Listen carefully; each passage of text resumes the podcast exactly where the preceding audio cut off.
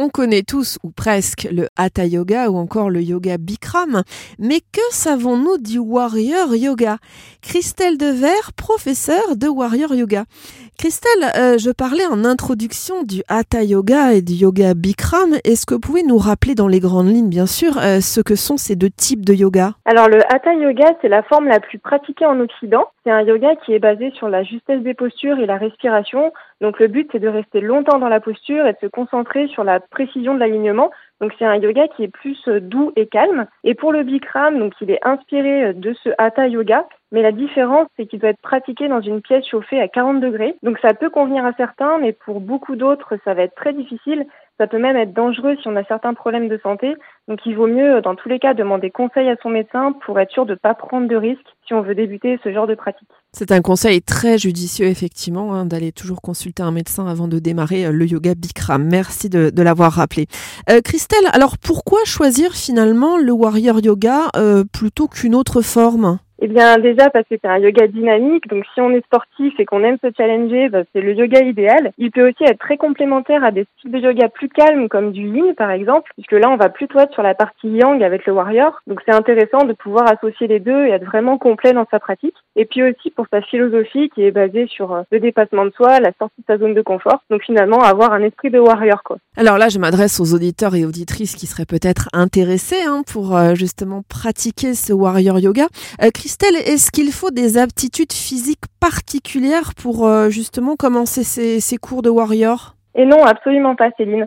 C'est d'ailleurs ça qui est génial avec le warrior yoga et même le yoga en général d'ailleurs, c'est qu'il peut vraiment être pratiqué à n'importe quel niveau sans aptitude physique particulière. Même avec des douleurs d'ailleurs, ça peut euh, améliorer beaucoup de maux grâce au yoga, on peut vraiment euh, guérir en fait. Donc faut surtout pas hésiter et surtout bien se faire accompagner pour être sûr d'avoir les bons mouvements adaptés à son corps et ne pas se blesser, c'est le principal. Mais voilà, à n'importe quel niveau, on peut commencer le warrior et n'importe quel yoga.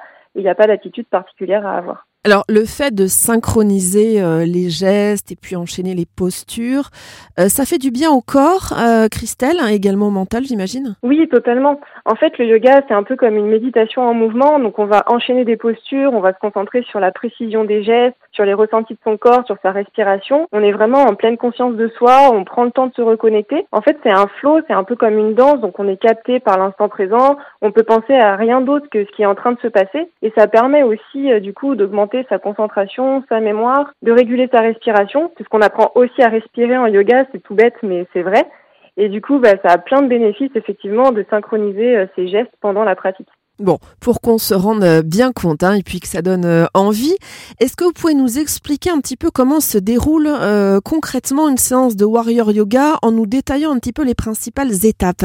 Oui, alors dans un cours de Warrior Yoga, il faut savoir qu'il n'y aura pas de posture ou d'enchaînement spécifique et déterminé. C'est-à-dire qu'on peut avoir à chaque cours des postures différentes, des enchaînements différents. Par contre, on va avoir une structure spéciale en six étapes qu'on retrouvera tout le temps.